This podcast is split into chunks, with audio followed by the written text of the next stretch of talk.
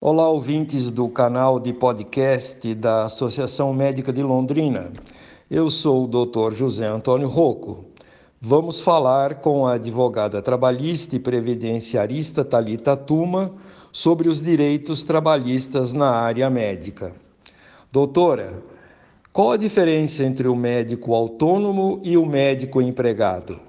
O autônomo é aquele que presta serviço de forma autônoma, né? Médicos que trabalham nas suas atividades individuais, conservando sua própria independência, dirigem o seu tempo e o trabalho, atuando como patrão deles mesmos. Já o médico empregado desenvolve suas funções como colaborador permanente em atividade normal do empregador, mediante salário e, e subordinação.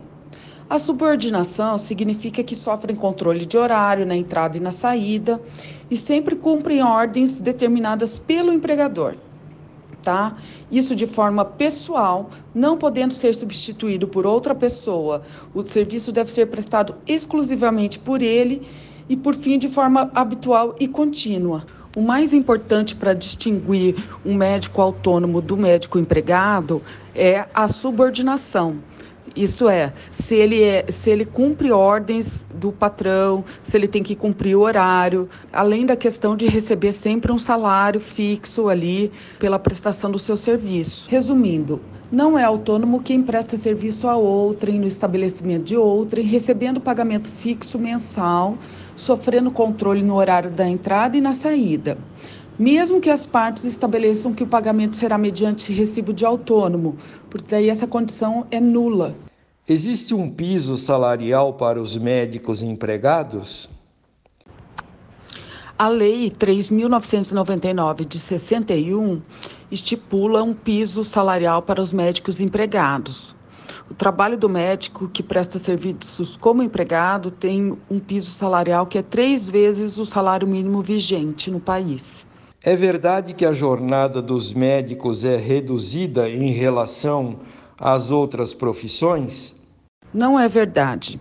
Não existe nenhuma previsão legal estipulando uma jornada reduzida para os médicos. O que de fato ocorre é que a lei determinou que a cada quatro horas o médico deve receber uh, o piso salarial de três vezes o salário mínimo, tá? Então, eh, a jornada de trabalho é a mesma que de todos os trabalhadores, em regra geral, que é de 8 horas diárias e 44 horas semanais, desde que respeitado esse salário mínimo horário da categoria. Então, se o médico cumpre 8 horas por dia, seu piso é de seis vezes o salário mínimo vigente para essa carga horária.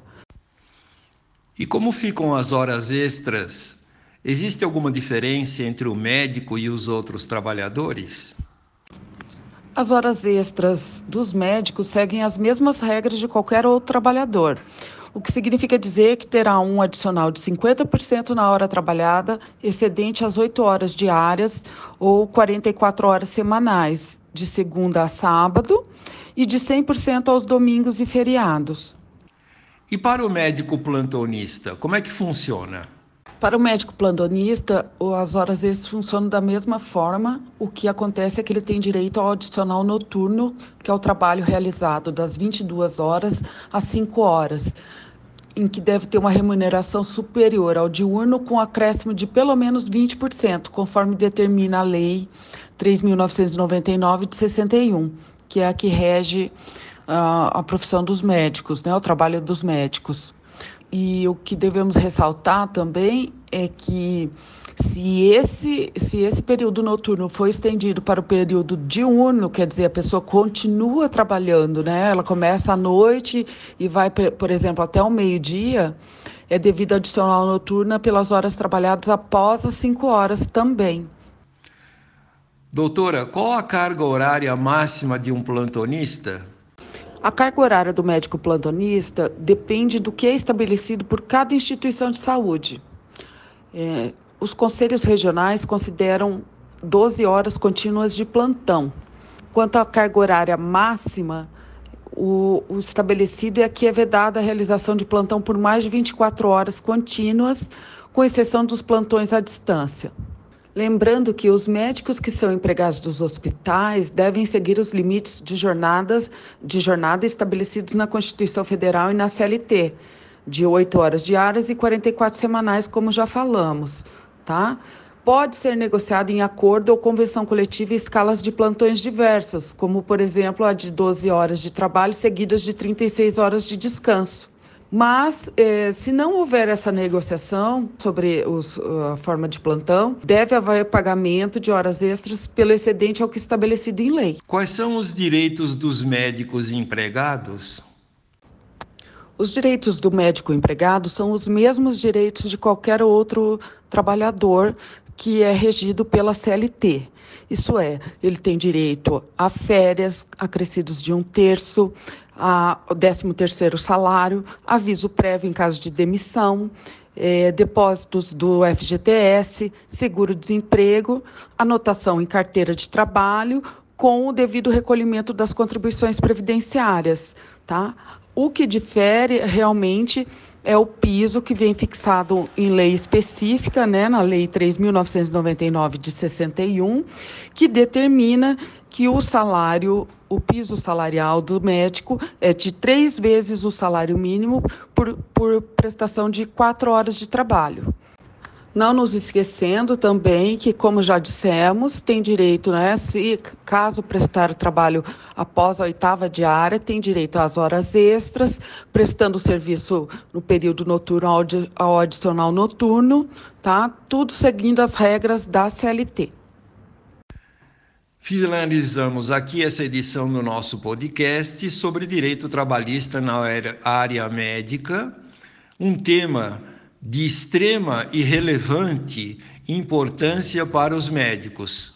Gostaríamos de agradecer a doutora Talita Tuma por sua colaboração nessa edição. Queremos informar a todos os associados da Associação Médica de Londrina que todos têm um canal aberto para tirar suas dúvidas em relação aos direitos trabalhistas. Associados podem marcar uma consulta com a doutora Talita na sede da associação, sendo mais um esse um benefício para os associados. Quem tiver interesse, pode entrar em contato pelos nossos canais de comunicação. Agradecemos a todos os nossos ouvintes. Siga-nos nas nossas redes sociais para receber notícias da associação Médica de Londrina. Obrigado e até a próxima.